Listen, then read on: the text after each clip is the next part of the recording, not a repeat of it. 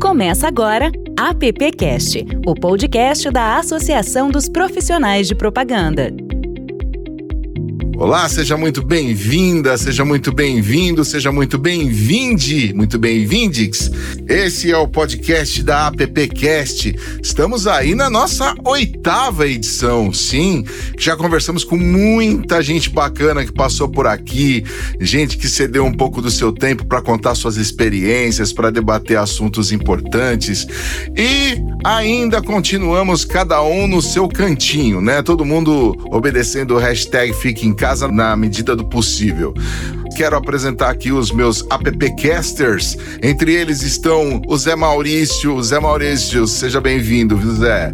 Bem, tudo bem, uma boa aqui. Legal, legal. Silvio, tudo em paz? Tudo em paz, Lupe. Mais uma vez, oitava edição, estamos colocando esse projeto de pé e de novo com reconhecimento do mercado. Muito e, obrigado. E mais um pauteiro aqui, o Adão Casares. Adão, na paz? Na paz, bom dia. Muito bem, o tema do nosso. Ah, antes de eu falar do tema do nosso podcast, queria que você compartilhasse esses podcasts da APP aí com seus amigos, você que é professor, compartilhar com seus alunos, né? Você que já é aluno, que já participou aqui do, do podcast, também compartilhar aí com seus colegas, até mesmo com familiares, para entender um pouco desse universo é, da propaganda, da publicidade. Então a gente conta com você e conta também que você é, assine os nossos podcasts lá para você receber as notificações. Então lá toda sexta-feira aparece uma notificaçãozinha lá de que o nosso podcast está no ar. E lá no, no Applecast também você consegue dar estrelinhas pra gente. Eu brinco que a gente está sempre assim em vários candidatos, pelo menos mais de cinco. Então sobra estrelinha lá. Escolhe uma estrelinha para cada convidado e nos dê cinco estrelas lá também para o nosso podcast continuar aparecendo bem para as pessoas encontrá-lo de um jeito mais fácil. Tema de hoje: responsabilidade social, sustentabilidade e propaganda, muito além do discurso. As questões sobre ética e responsabilidade social, mais do que uma tendência de mercado, são uma necessidade. A sociedade de consumo encontra-se hoje num estágio muito avançado e as relações de consumo se tornaram mais complexas, já que o consumidor tem à sua disposição uma gama de opções quase infinitas. Com a proliferação das possibilidades de escolha tanto de produtos como de serviços, o consumidor moderno se torna cada dia mais exigente e mais consciente. Diante de escolhas cada vez mais subjetivas, visto que a diferenciação entre produto é cada vez menor, as questões sobre responsabilidade social passam a ser um diferencial competitivo adotado pelas empresas e percebido pelos consumidores como valorização das marcas. Trabalhar ideias que promovam boas atitudes em vez de vendas forçadas fará com que a percepção daquela determinada marca seja ainda maior. Em tempos de pandemia, fazer a diferença deixou de ser o clique no botão da simpatia para ser o toque delicado no botão da empatia. Eu recebo hoje aqui Paulina Chamorro. A Paulina Chamorro é jornalista, é podcaster, já viajou por todo o nosso litoral a bordo de um barco chamado Mar Sem Fim, já conheceu todo o nosso litoral, tanto do ponto de vista de terra como de, de mar aí, de água, né? Atualmente tem um projeto muito relevante chamado Vozes do Planeta. Eu convido a você que nos ouve e aos nossos convidados também a dar um pulinho lá nesse podcast, porque é um podcast sensacional, fantástico. Atualmente também apresenta o podcast chamado Tom da Mata, que faz parte dos 10 anos do Pacto da Mata Atlântica e também é muito bom. É, esse podcast me surpreendeu positivamente. Eu, eu, tive a oportunidade de estar lá em BH no lançamento desse, dessa festa dos 10 anos do Pacto da Mata Atlântica e foi muito emocionante, muito bom. E a Paulina continua entrevistando aí pessoas que estão aí é, nesta briga, né, de já tantas décadas pela, pela nossa Mata Atlântica. Além disso, é jornalista, a gente já trabalhou junto na, na Rádio Eldorado e por aí vai. Recebo também o Ricardo Voltolini. O Ricardo Voltolini é CEO e fundador da consultoria Ideia Sustentável. Com mais de 25 anos de atuação no mercado, é idealizador da plataforma Liderança com Valores, o maior movimento de liderança para a sustentabilidade do Brasil. Escreveu mais de 10 livros, entre os quais se destacam Conversas com Líderes Sustentáveis, da editora Senac, 2011, Escolas de Líderes Sustentáveis, da editora Campus, 2013, Sustentabilidade no Coração do Negócio, Ideia Sustentável, 2015. Realizou mais de mil palestras e também mentor de vários líderes empresariais, diretor de sustentabilidade da ABRH. Paulina e Ricardo, sejam bem-vindos. Eu esqueci de falar. Oi, Paulina, seja bem-vinda. Ricardo também, seja bem-vindo. E mais um bem-vindo aqui para nossa roda é o Percival Caro Preso, que é publicitário, trabalhou 30 anos na Macan Erickson em quatro diferentes períodos. Há mais de 25 anos participa de projetos de comunicação para o fortalecimento e desenvolvimento do terceiro setor no Brasil, é, de forma militante voluntária, como cidadão. Como profissional, é fundador da Setor 2,5. Tá certo isso, Percival? Setor 2,5? É, exatamente, que é o ponto de fusão entre o segundo setor e o terceiro setor. Show, show. Assessoria ao planejamento estratégico em responsabilidade social e sustentabilidade para empresas e ONGs. Então, como você pode perceber, o nosso time aqui é um time que entende do babado, né? É um time que está aí na luta para que as coisas é, referentes ao nosso meio ambiente aconteçam. E eu aqui como um curioso, o, o Zé o Silvio e o Adão, queremos fazer muitas perguntas para vocês, né? Eu vou começar com uma aqui, gente. E eu, eu queria que servisse para todos, depois quero colocar os nossos appcasters aí na roda. O consumidor, atualmente, em sua maioria, ou eu não sei exatamente em que percentagem isso, é mais consciente? Quem começa? Vamos começar com a Paulina. Pronto. Enorme prazer estar aqui, especialmente neste momento que a gente está passando, que eu acho que essa justamente essa discussão ganha outras proporções, ganham outros outras matizes e outros outros resultados que a princípio eu essa resposta há três meses atrás eu poderia te dar uma depois de três meses, praticamente, num contexto de limitações pandêmicas, como um entrevistado meu falou outro dia, ganha realmente outro contorno e ele vai mudando a cada dia, pelo menos na minha percepção. Primeiro, porque a gente, eu gostaria de frisar, assim, na minha, na minha posição, como eu estou colocando dentro do, dos programas e das reportagens que eu venho fazendo, que a gente chegou justamente neste momento de uma degradação ambiental, consequentemente de uma pandemia gerada por isso, através de um de uma sociedade de consumo. Né? A gente chegou nos limites de realmente extração de recursos naturais, uso de recursos naturais e tudo através de uma sociedade de consumo. Né? Então, essa parada que a gente deu agora, neste momento da pandemia, tem feito mudar muito as relações do que, que as pessoas estão sentindo do que precisam, né? ou do que, que elas vinham fazendo nas suas rotinas, né, com relação ao consumo e também ao mesmo tempo essa, esse impacto tem trazido né, muitas outras respostas e buscas de caminhos pela, pelas empresas né, dessa relação justamente que se quebrou que antes você ia lá e só comprava. Hoje a questão do propósito ou do que, que você realmente é do que, que é ser né, entra nesse jogo também. Então, acredito que a gente está passando por uma grande transformação nas relações de consumo e nas relações do que, que a pessoa eh, se sente enquanto cidadão e enquanto consumidor. Antes a gente falava muito disso, né? Ah, não podemos misturar o que, que é cidadania e o que, que é ser consumidor, mas hoje eu acredito que essa divisão está ficando cada vez mais clara. Então, como consumidores, essa transformação vem junto com outros questionamentos do enquanto eu tenho contribuído para o momento onde a gente chegou,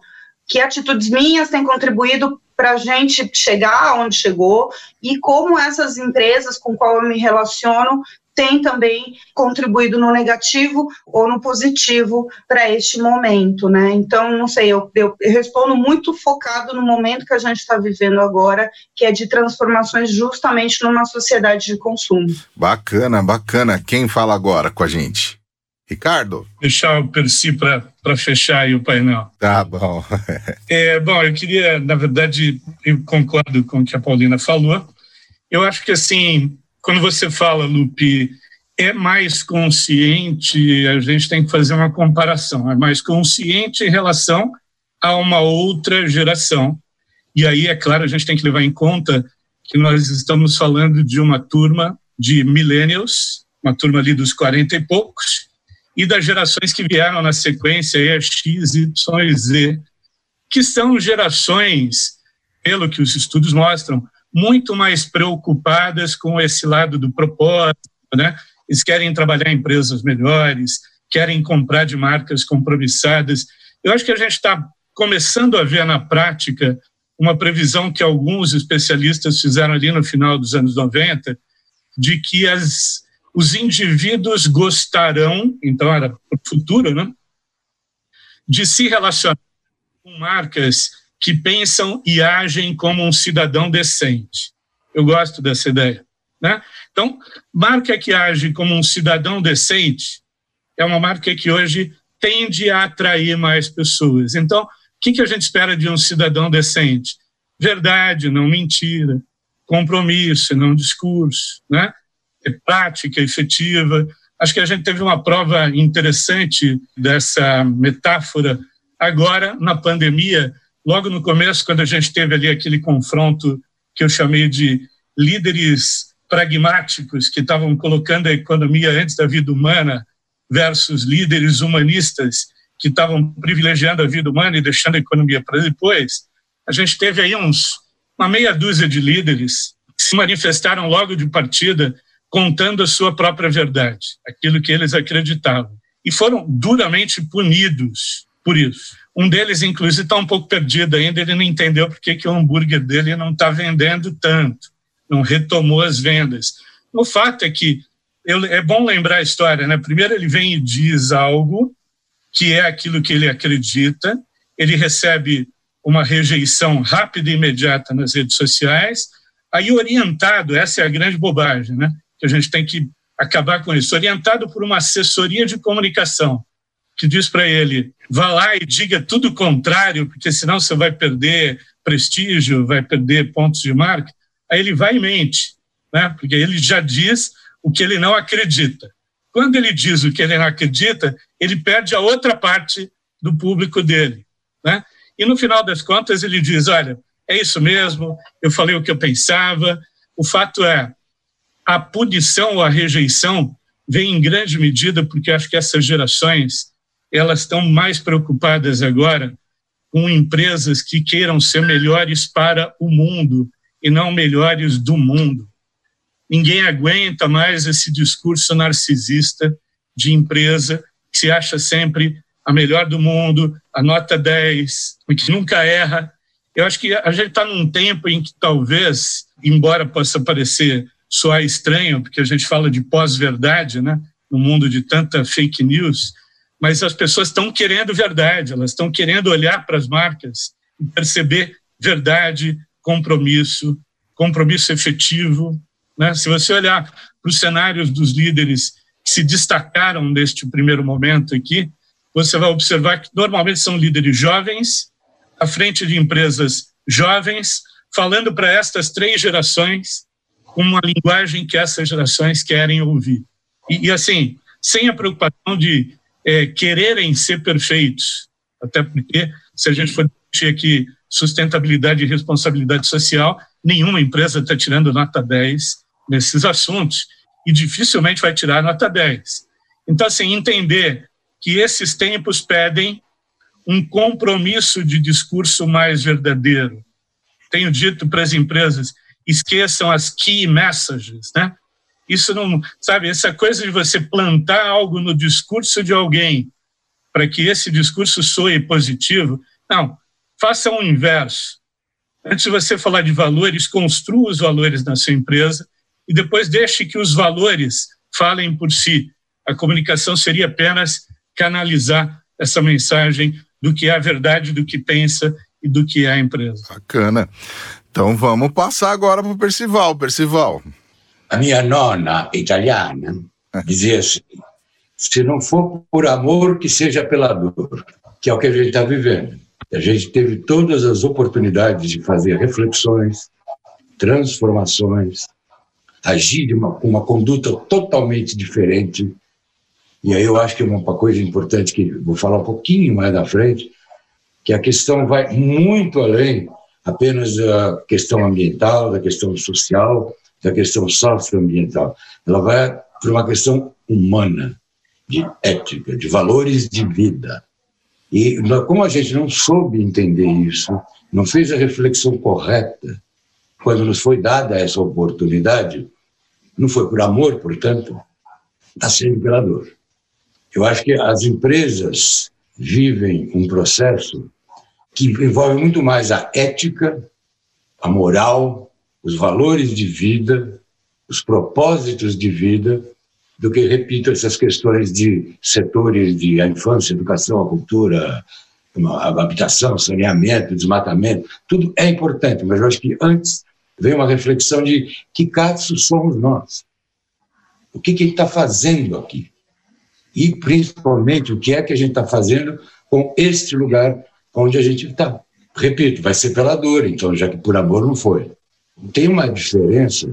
A propaganda, a comunicação sempre posicionou marcas e empresas a partir de traços que a empresa supostamente deveria ter, muitas tinham e outras não, era só discurso, e traços esses que fazem sentido para o que a sociedade espera das empresas. Então a gente teve uma época que a gente posicionava as empresas com tecnologia de ponta, porque tecnologia era importante.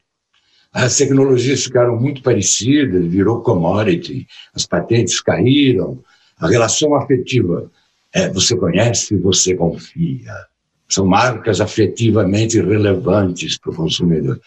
E, e a, a propaganda, o marketing, a gente foi sempre construindo os diferenciais competitivos a partir de valores que faziam sentido para a sociedade. Hoje, o valor que faz sentido cada vez mais é ser sério, decente, como o Ricardo falou, e contribuir para a transformação, não apenas se dizer uh, um agente de transformação, de fato contribuir. Uh, há um tempo atrás, eu, eu, escrevi um artigo, 15 anos atrás, quando eu, quando eu abri a minha consultoria, escrevi um artigo que dizia exatamente isso. A minha consultoria, na época, setor 2,5, foi aberta para profissionalizar todo o meu trabalho de militância voluntária ao longo de mais de 20 anos, junto ao terceiro setor, a causa socioambientais, para profissionalizar esse meu conhecimento e essa, minha vocação. Bacana. E eu dizia, numa entrevista para a revista Meio Mensagem, eles me perguntaram qual o seu objetivo com a tua consultoria. Eu falei, ela, ela, ela se auto-extinguir.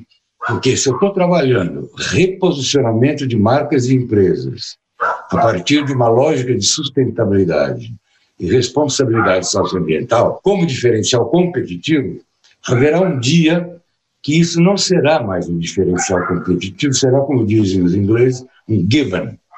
É, é obrigação que nem hoje em dia você não vê nenhuma empresa dizendo, se arvorando que tem um diferencial competitivo por tecnologia de vanguarda. Não, é, é obrigatório, para estar no mercado competitivo atuando ganhando, você tem que ter a tecnologia de ponta. Ou empresa que diz qualidade, destruir.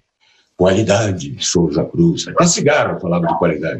Ou seja, isso fazia um sentido para aquela época, hoje não faz mais da mesma forma que não faz a puta da diferença uma empresa sair a público e dizer assim, eu sou sócio ambientalmente responsável. Ah, bela merda, é obrigação, isso é um given, é a razão de base para você existir competitivamente no mercado. Então, por isso que eu dizia que eu queria extinguir a minha consultoria, porque eu iria chegar um momento, como está chegando, em que as empresas não deveriam, não precisariam falar de responsabilidade socioambiental como um diferencial competitivo delas, porque isso é uma condição básica do negócio prosperar. Não há negócio que prospere num mundo devastado e numa sociedade destruída. Não tem mão de obra, mão de obra educada, não tem recursos de insumos de produção baratos, tudo encarece, tudo fica precário e também não tem mercado. Olha o mercado que a gente está tendo, se extinguindo sim, as marcas precisam cada vez mais ter um, um discurso que reflita, de fato, primeiro a prática, para depois ter o discurso, que é uma coisa que eu sempre preguei desde 30 anos atrás. E elas precisam, porque é uma condição básica.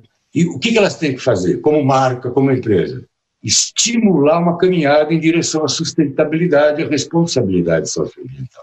Investir em projetos, programas e ações que mobilizem, conscientizem, engajem as pessoas em projetos concretos. Essa epidemia ou pandemia pode ajudar a acelerar isso. E é uma coisa interessante, assim, você vê muito nas embalagens, né? Às vezes uma comunicação de desde jogue o lixo no lixo até frases mais elaboradas. A questão é que vamos, vamos, vamos colocar no dia a dia das pessoas aqui mesmo, no, na hora de, de pedir um, um serviço de delivery, né? Então você pede ou de um restaurante, ou de um supermercado, ou de uma lanchonete. Você pede uma comida ali então vem a comida, ela vem embalada num isopor, que vem embalada num plástico, que vem embalada numa sacola, que vem embalada não sei o quê. Então, na hora que você soma a quantidade de material que vem junto com tudo aquilo, muitos vão dizer: "Ah, mas é necessário por questões de higiene e tal". Enfim, isso também faz um pouco de parte da, das pessoas dizendo, ah, não, o meu hambúrguer é um hambúrguer feito com carne é, orgânica, assim, assim, assim, assado, mas na hora da entrega, na hora de você utilizar, por exemplo, um serviço de entrega de, de moto ali, você não sabe exatamente se a empresa é uma empresa que está agindo de forma sustentável, desde como ela cuida deste entregador, até quando, até como ela utiliza utiliza, até que combustível ela utiliza, quanto ela percorre para entregar isso, como as pessoas são pagas por isso. Assim, sustentabilidade está muito além daquilo que as pessoas acham em parecer bonitinho ali, aquele, aquela coisa coloridinha e bem entregue, né? É, ela vai muito além e eu, eu, a, a preocupação assim até quanto o consumidor percebe esse esse impacto, né? Quando ele pede uma coisa ali, bom, eu não posso sair de casa, então vou pedir algo no supermercado. Como que a propaganda, como que a publicidade pode ajudar esse consumidor, essa consumidora a entender esse impacto que o que você pede, que o que você consome, você também tem uma responsabilidade ali para amenizar esses impactos. Com quem eu começo? Paulina? São muitas respostas, talvez, para essa questão, né? Que você coloca a questão do papel do consumidor enquanto nessa responsabilidade, você bota a questão do resíduo sólido pesado aí, que é um, que é um capítulo à parte também, eu acho, e também, de novo, o papel das empresas, né? Da, enquanto isso. Teve uma coisa que sempre me chama a atenção, eu cubro muito as reuniões do clima, né? Acordo de Paris, essas coisas todas que tem o objetivo de criar um compromisso global para a redução das emissões, né? E aí rolam dois momentos, são duas semanas de reuniões, sempre. A primeira semana é da sociedade, né? Então você tem participação das ONGs, você tem a participação e as empresas entram nessa semana, na sociedade né? Então elas apresentam nos seus estandes as coisas incríveis que elas vêm fazendo, promovem debates e blá blá blá blá blá. blá. E na segunda semana rola a negociação pesada, que é o compromisso que os países vão fazer realmente para reduzir as emissões de temas. E isso sempre me chamou a atenção, porque se a partir do momento que você precisa de um compromisso global, que vai mexer com a economia, que vai mexer realmente com patamares importantes da sociedade, as empresas têm que passar por esse compromisso. E acaba ficando tudo no voluntariado, né? Eu vou ah, eu fui lá na reunião, não me comprometi com nada, mas eu vou fazer voluntariamente tal e tal e tal coisa, sendo que extração de recurso, emissão de poluentes passam pelas empresas também. Então acaba virando um compromisso voluntário e não entra nessa jogada, o que dificulta muito, ao meu ver, justamente esse compromisso global assumido por pessoas, então fica uma lacuna. Os governos querem fazer isso, ah, e as pessoas não fazem isso. Isso é muito aí levando, fazendo o link com a questão do resíduo sólido, que muito se fala. Eu entrevisto um monte de empresas, e principalmente que eu sou a louca do plástico, né? na National Geographic eu faço muita reportagem para o projeto Planeta Plástico, e é muito, por exemplo, que eu escuto da indústria. Falo, mas o meu material é reciclável. Tipo, é problema do consumidor isso.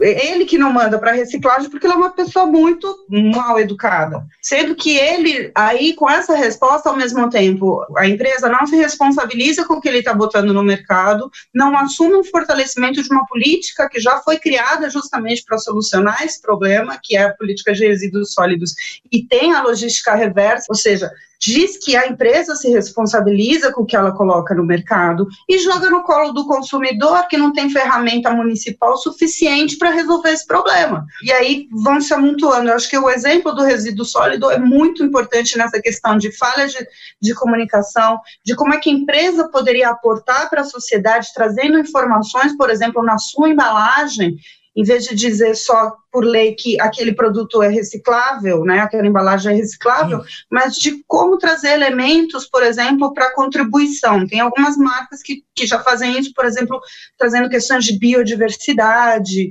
né? Não sei, vocês lembram, por exemplo, o chocolatinho Nestlé, que vinha com aqueles negocinhos do, do, do, da fauna do Brasil, enfim. Uhum sei lá, você pode trazer elementos que possam contribuir com a educação, afinal, hoje a embalagem também está se tornando um canal de comunicação também, né? Você fez uma pergunta aí com várias matizes, eu fui catando o que eu achei que, que eu podia contribuir aqui, Lupe.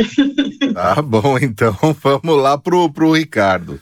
Eu acho que a propaganda tem um papel, mas é claro, não dá para deixar para propaganda todo o papel de informar ou comunicar o consumidor. Né? Propaganda também tem os seus limites. Mas, por exemplo, acho que agora a gente está tendo uma compreensão mais clara de que sustentabilidade não é só questão ambiental, né? É um pouco mais complexo o negócio, envolve questões éticas, envolve questões de transparência, envolve questões de impacto ambiental, mas também de impacto social. Então, uma coisa interessante dessa crise, da pandemia, foi perceber, talvez porque as pessoas tenham tido mais tempo de parar, olhar, ler e refletir, que até algumas empresas que saíram à frente ganhando pontos de reputação deram uma refreada em algum momento, porque as pessoas falam, pô, é legal, né? Nesse momento eu estou precisando de uma empresa que entregue comida na minha casa. Que bom, importante. Mas aí eu começo a olhar, peraí, como é que é a relação dessa, dessa empresa com os caras que entregam? Aí você começa a olhar para essa relação, fala, ih, rapaz, não é tão simples assim, né? Quer dizer, parece legal, é confortável para mim, chega a ser barato para mim, inclusive, portanto conveniente, mas tem um monte de gente trabalhando sem segurança nenhuma, sem estabilidade nenhuma, em condições precárias, tendo que comprar o seu capacete, isso, sabe? Acho que é complicado, né? Claro que aí não dá para você imaginar que a propaganda vai dizer, não, a nossa empresa, evidentemente, tem, tem consciência de que temos muitos problemas a resolver, mas, ao mesmo tempo, a propaganda pode, como acho que aconteceu ali nas, há uns 15 anos, quando a gente começou com a discussão de greenwashing no Brasil, foi interessante. Teve profissionais de propaganda se reuniram, pensaram, vamos, vamos botar um pouquinho de regra nisso, porque na verdade não dá para comunicar aquilo, um atributo que o, o produto não tem, ou exagerar num atributo, sendo que aquele produto impacta de outras mil formas. Eu acho que a propaganda ela pode ajudar a formar a consciência de um consumidor um pouco mais crítico. Mas eu acho que esse processo de formação de um consumidor mais crítico depende também de uma questão um pouquinho mais profunda, que é precisamos urgentemente de um projeto de país, não de um projeto político, ideológico, mas de nação, em que as questões de sustentabilidade estejam colocadas como importantes. Então, quando você vai para a Europa, né, as pessoas normalmente comparam com a Europa. Puxa, por que, que na Europa é bem resolvido em vários aspectos? É resolvido porque há 30 anos tem política pública, há 30 anos os governos discutem, as crianças aprendem na escola, os professores são formados para ensinar, as TVs noticiam, elas mostram a cadeia de produto, de valor, elas explicam, elas ensinam. Por quê? Porque isso é um valor para essas sociedades. É só a gente olhar para a nossa história mais recente e pegar aí, desde a abertura democrática no país, antes nem pensar, mas pega os, os presidentes eleitos democraticamente, o tema sustentabilidade nunca foi objeto de nenhuma política importante. Foram sempre políticas pontuais. E as mais importantes, como, por exemplo, a de resíduos sólidos, ainda não estão nem próximas de serem executadas com o mínimo de decência, né? Porque não tem fiscalização, empurra-se o horizonte para frente. Então, sustentabilidade, isso é importante a gente ter claro, não é um tema importante para o Brasil. Não é um tema que é projeto, está no projeto de uma nação que a gente queira, um mundo que queremos viver. E aí, acho que é até legal a gente fazer aqui um, uma, uma consideração elogiosa. As empresas acabaram sendo muito protagonistas disso no Brasil, exatamente pela falta de governo, pela escassez de discussão de governo. Então, acho importante a gente olhar para isso, porque a propaganda pode atuar, as escolas podem atuar, as TVs podem atuar, a comunicação pode ser mais proativa, tudo pode funcionar, mas me parece que sustentabilidade como conceito ainda não é algo relevante para um projeto de país, e, e acho que nós ainda estamos sem um projeto de país. Bacana, quero ouvir também o Percival. É difícil acrescentar algo a mais do que tudo que o Ricardo já falou, porque realmente é, é uma questão civilizatória e a gente não tem cultura de desenvolvimento sustentável de verdade como algo natural, orgânico e integrado na vida do país, na vida das pessoas. Muito complicado isso, e é uma tarefa que é muito maior, que vai muito além de qualquer possibilidade da comunicação, não estou nem falando da propaganda apenas. Eu acho que a gente está num processo evolutivo tímido, vagaroso, insuficiente, ralinho, ralinho, fraquinho, fraquinho, mas está num processo evolutivo da gente aprendendo com as novas gerações cada vez mais exigentes, mais conscientes, mas principalmente, que é um conceito que eu sempre falo, inclusive com o Ricardo, a gente tem que ser consequente. Se eu faço isso,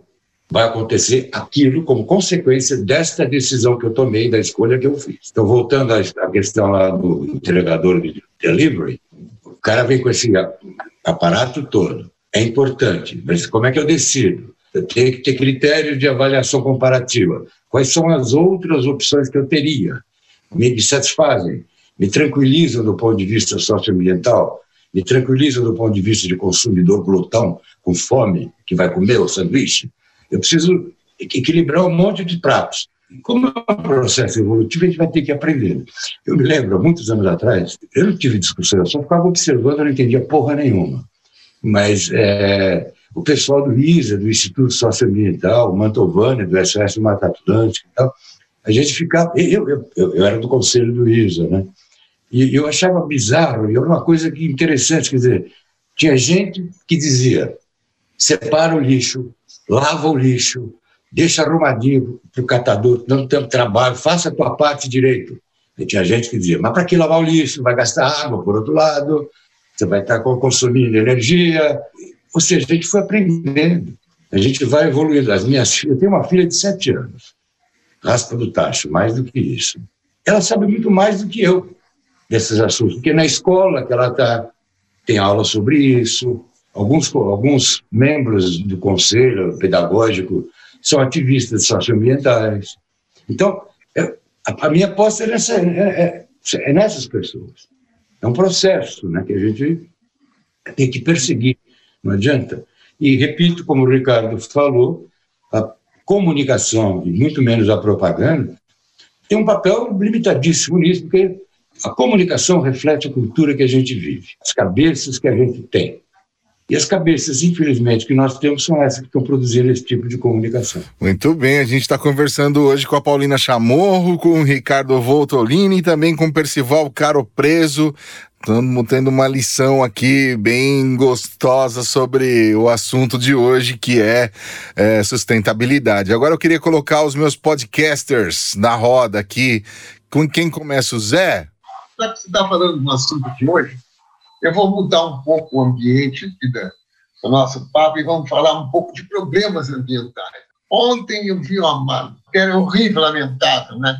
Nós batemos todos os recordes de desmatamento e queimadas né, no país. Né? Há 10 anos, 171% superiores a 2019. Como é que nós vamos superar esse problema de desmatamento e queimada? Isso a Paulina sabe. a Paulina está na briga. Ó, Amazônia, para vocês, para quem está assistindo, Amazônia, esse é o povo matiz dentro do Vale do Javari, é o segundo maior território indígena, né? A gente tem diversos também problemas nessa questão, mas trazendo para o assunto do nosso aqui do, desse episódio, eu vi também uma, uma questão, um movimento já muito grande com relação à rastreabilidade. Qual que é o lance aqui na questão do, do desmatamento, de como, já que aqui dentro não temos um projeto de país, como foi bem colocado pelo Ricardo, a gente também não tem um projeto de soluções, né? Muito pelo contrário, na questão ambiental e na legislação ambiental, que chegou no seu ápice ser modelo para o mundo, a legislação ambiental brasileira, apesar de nunca ter sido aplicada na sua totalidade, ela sempre serviu como um, um exemplo e tratado como um, um modelo por diversos aspectos que ela tinha, né, da questão de, da, de proteção socioambiental.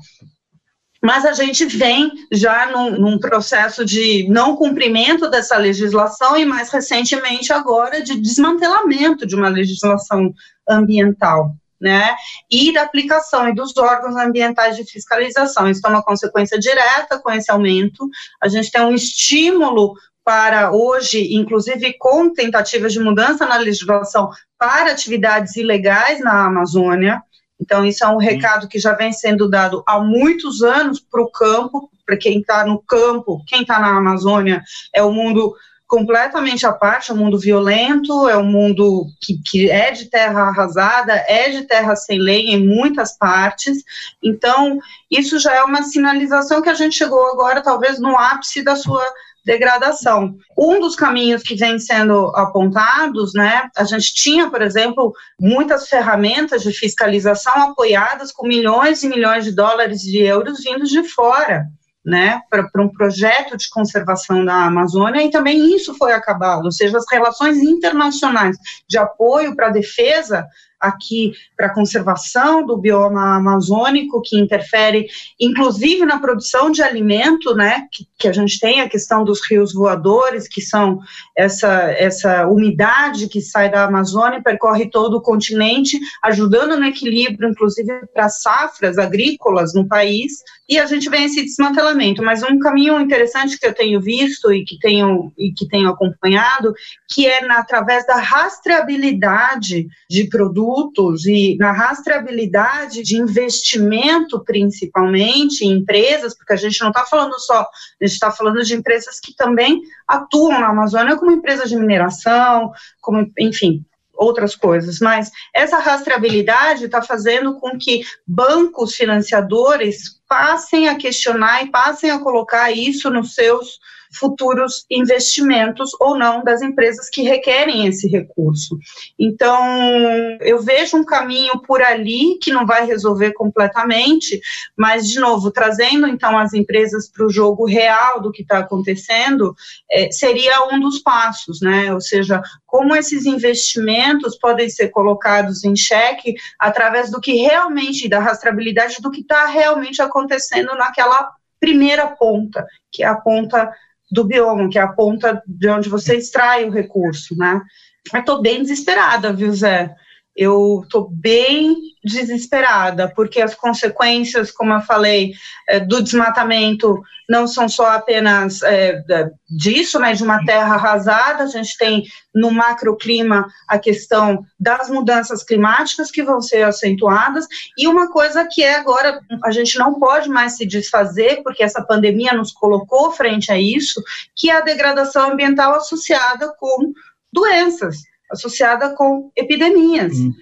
É diretamente ligado a isso. A gente sempre fala, ah, os governos, os municípios, é, o governo federal não se prepara para as mudanças climáticas, mas essa é apenas uma das grandes consequências que a degradação ambiental vai fazer.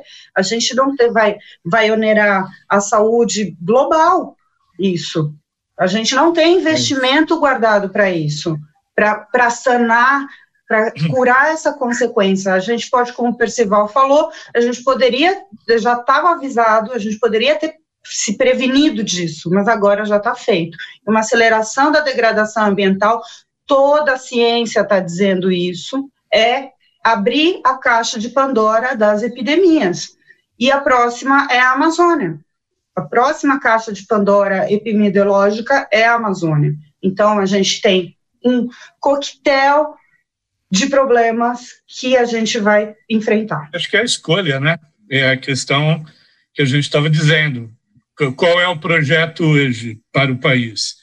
O projeto é floresta em pé, vale mais do que a floresta derrubada? Não, a floresta derrubada.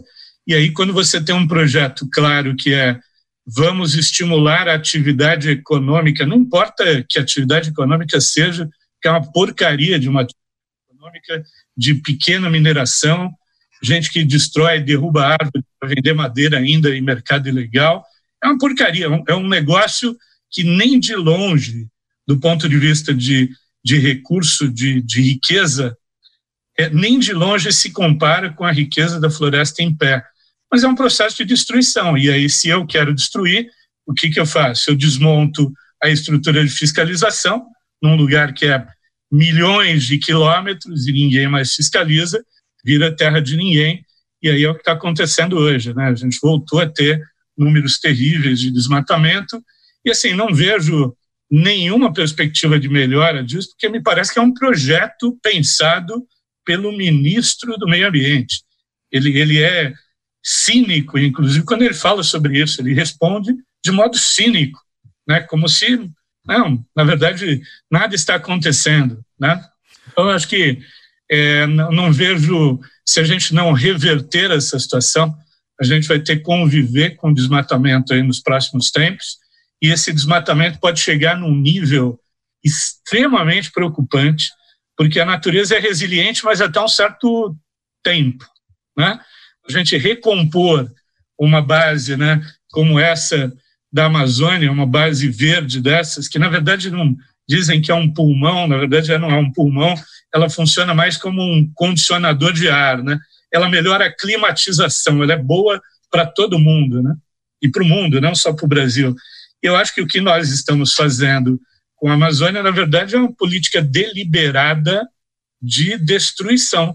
É isso. Não tem Qualquer outra palavra que a gente usar aqui vai ser para dourar a pílula. Né? É o que o mundo inteiro está apontando, inclusive, as denúncias feitas pelos os órgãos de imprensa internacionais vão nessa direção e apontam este governo como um dos mais compromissados com a destruição da floresta amazônica. Ô Paulina, é, me corrija se eu tiver errado, num, nesses podcasts, inclusive, que você vem apresentando, se não, se não me engano, é no podcast do Pacto, é mais do que provado que, por exemplo, os donos de terra que têm ali o seu cultivo, ou que criam gado, ou que, e que mantêm a mata original no entorno ou que trabalham para a recuperação dessa mata em seu, em, em, em, seu entorno, eles têm uma produtividade muito maior, muito melhor. A gente teve a semana passada aí o caso de, eu não me lembro dele, mas ele tem uma, uma plantação de uva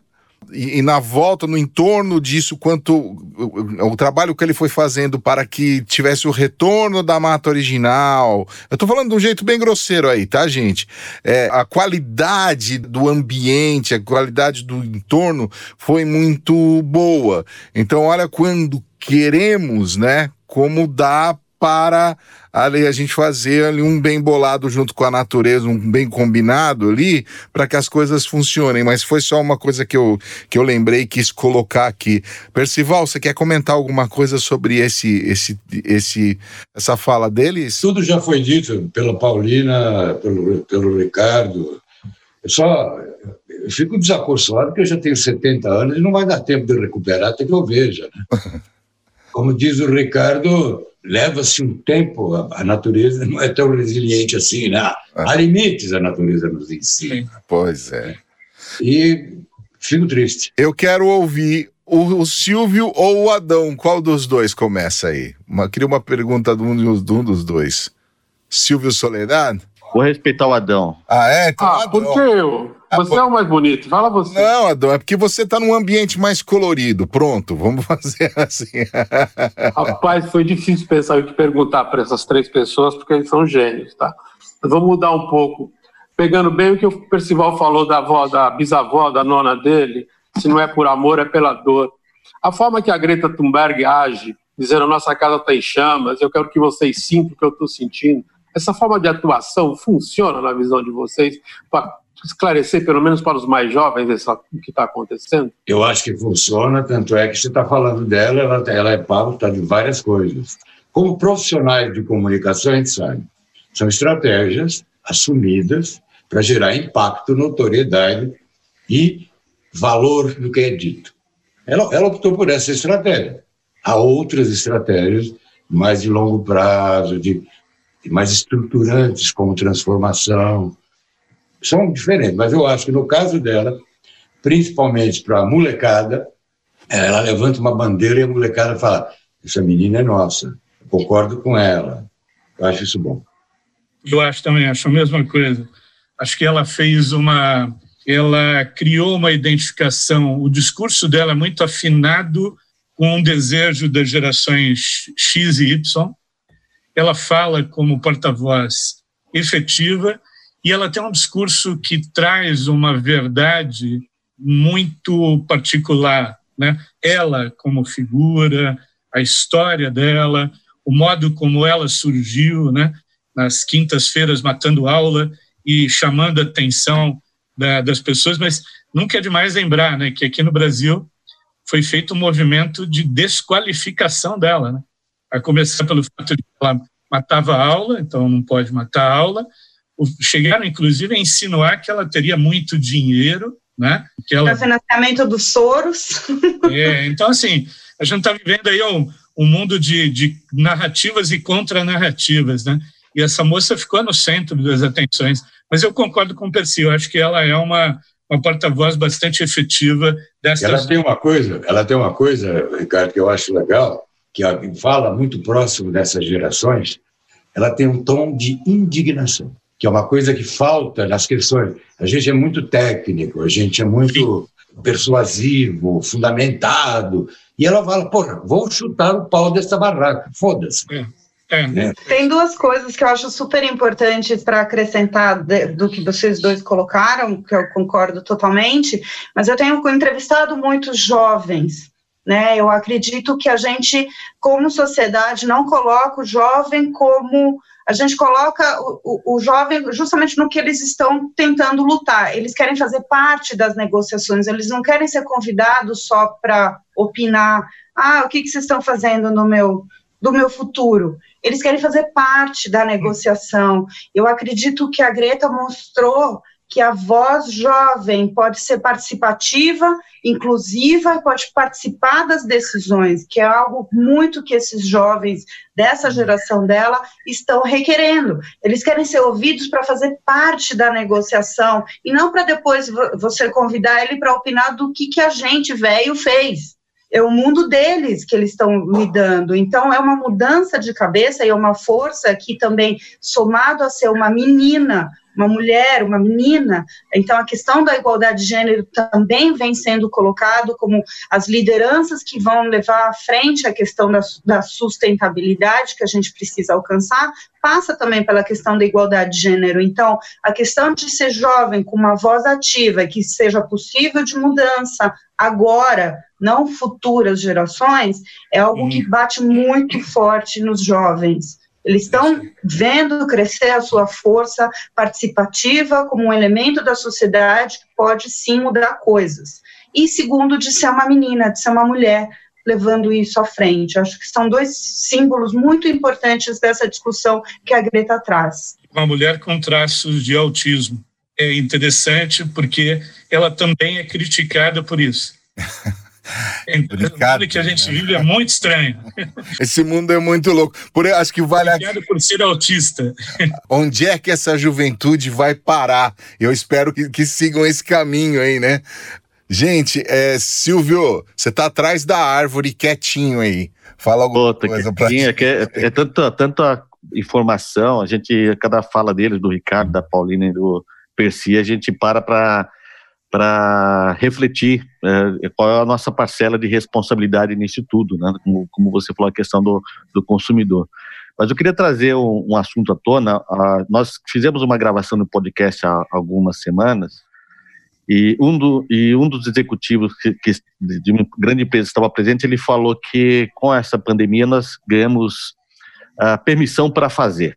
Né? Foi exatamente esse termo que ele, que ele utilizou.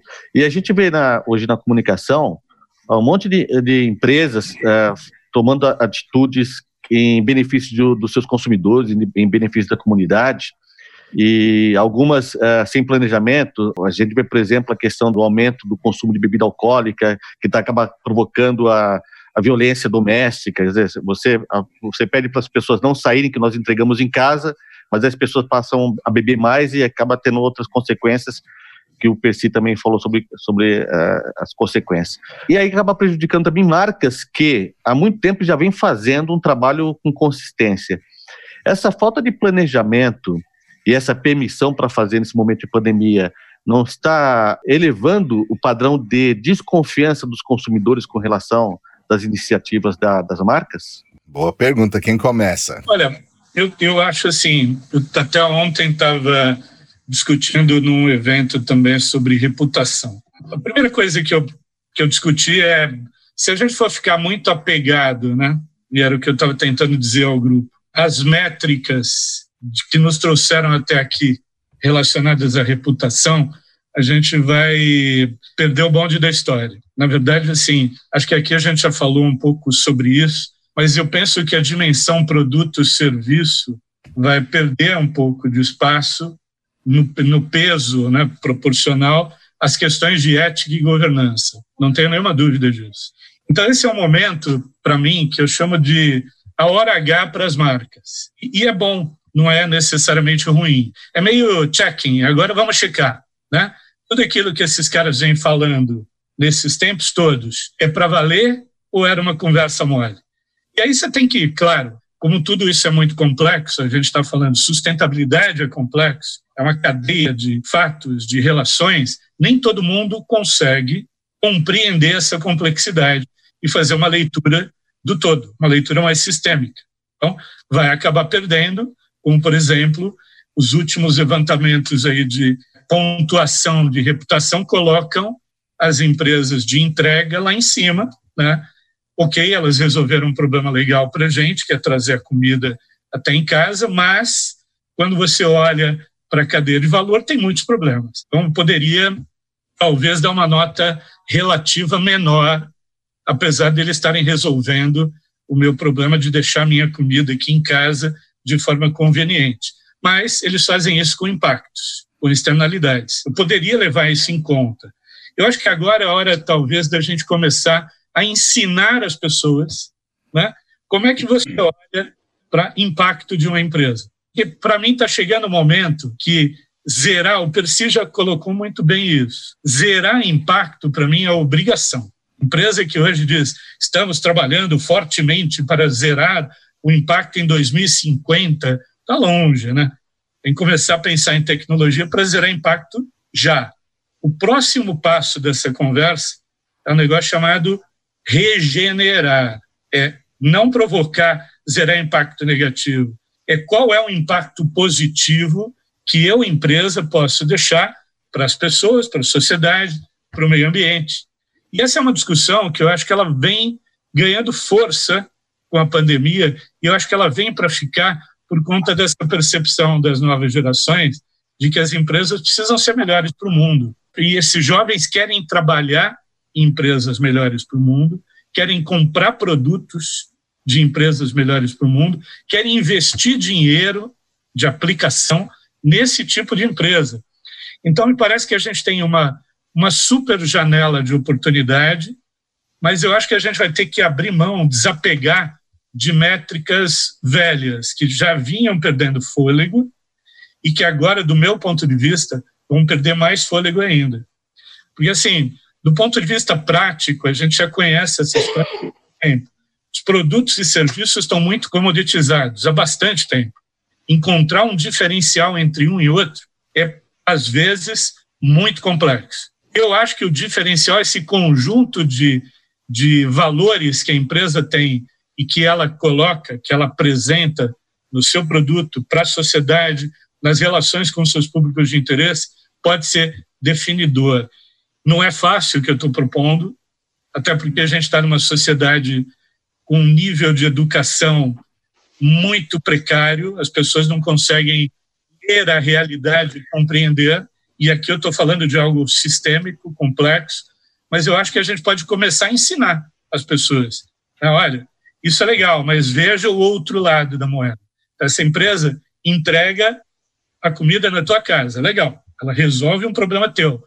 Mas será que ela não podia fazer isso de um jeito mais respeitoso aqueles milhares de jovens que estão na rua hoje correndo risco, risco de trânsito, risco de segurança, risco de saúde mesmo, né? Para entregar esse, essa comida na nossa casa, esse tipo de reflexão, penso eu, vai começar a ficar mais comum. Ainda não é. Vai começar a ficar mais comum. Mas é um processo de, de reaprendizagem, digamos assim. Então vai levar algum tempo. Percival? É isso. Nada será como sempre foi. A gente vai ter que reaprender uma série de coisas, tentar inovar, sem ter a certeza a priori de que vai dar certo. Mas a gente tem que ousar, tem que arriscar, porque se a gente continuar fazendo, como sempre vimos fazendo no passado, a gente não vai mudar porra nenhuma. Vai continuar tudo igual. A gente vai estar num podcast daqui a dois anos falando, puxa vida, em 2020 teve uma epidemia, não vai mudar nada. A boa notícia é que eu espero que essa jornada já tenha acontecido devagarinho. Paulina. Talvez eu tenha mais uma pergunta para vocês do que, do que uma resposta que eu realmente não sei, mas eu queria trazer uma, uma um elemento que a gente não, não, tratou diretamente aqui nessa conversa, mas que passa pela comunicação e as relações das empresas hoje, antes da pandemia e agora durante a pandemia, que é a questão das redes sociais, né?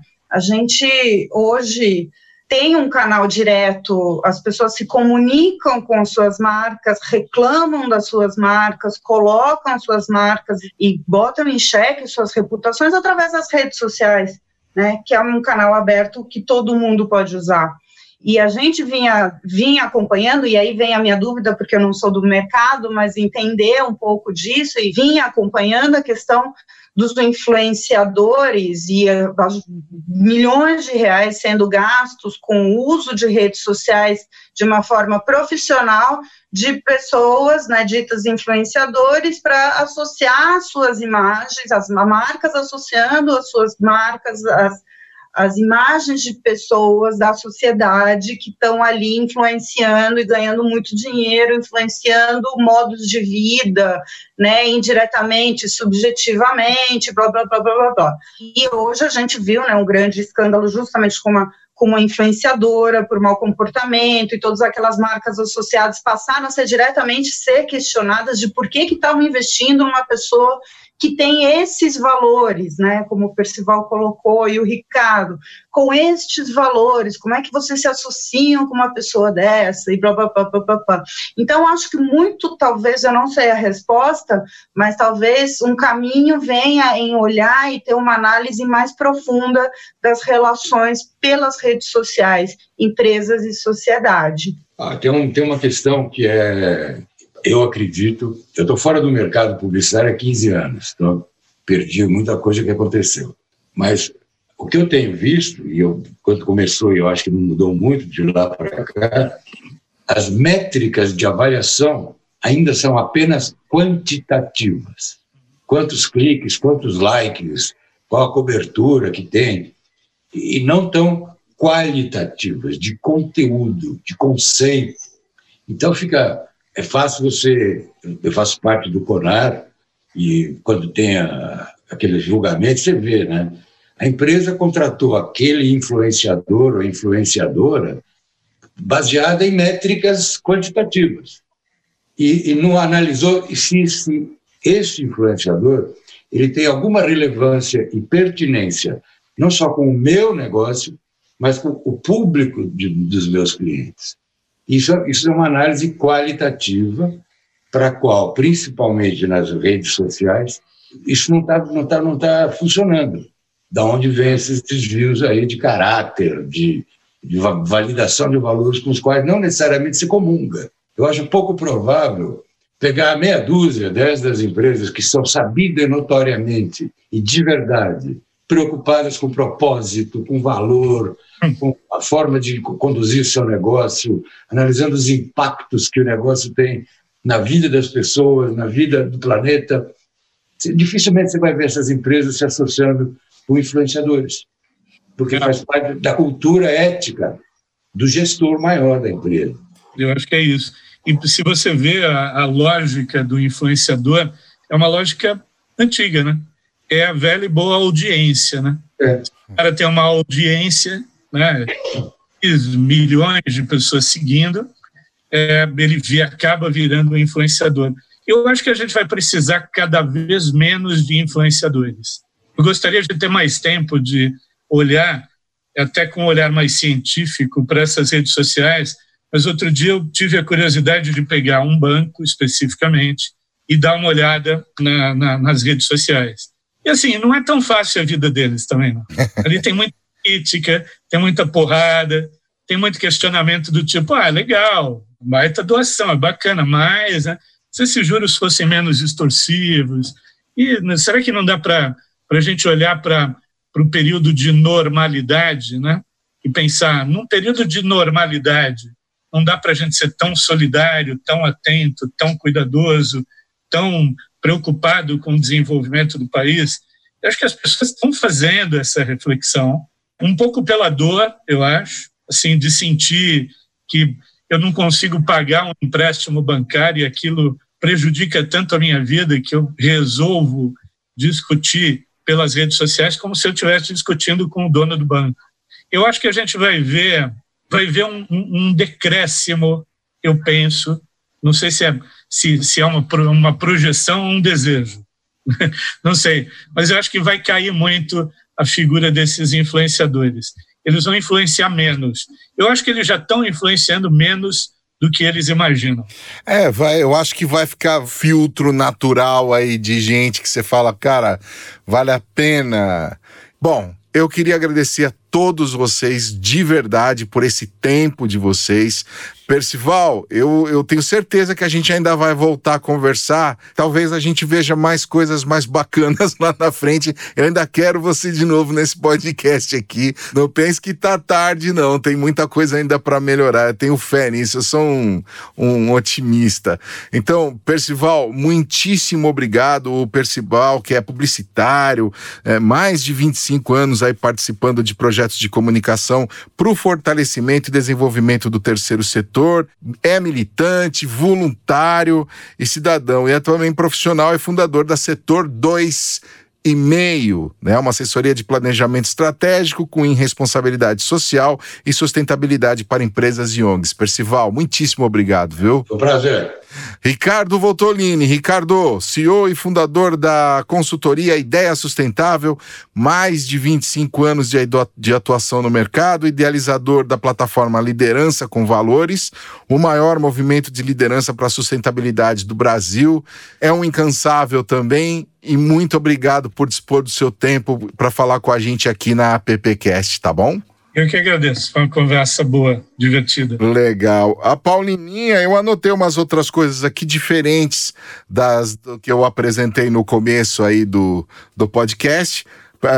A Paulina é jornalista, mais de 20 anos de experiência na cobertura de temas socioambientais, tem podcast Vozes do Planeta. Atualmente ela fez uma série de podcast chamada Mulheres na Sustentabilidade. Foi maravilhoso. Essa menina foi desde bugio, desde aves diferentes, se meteu com onça também, enfim, e tá por aí, é colabora da National Geographic e também dispõe de um tempo aqui para falar com a gente.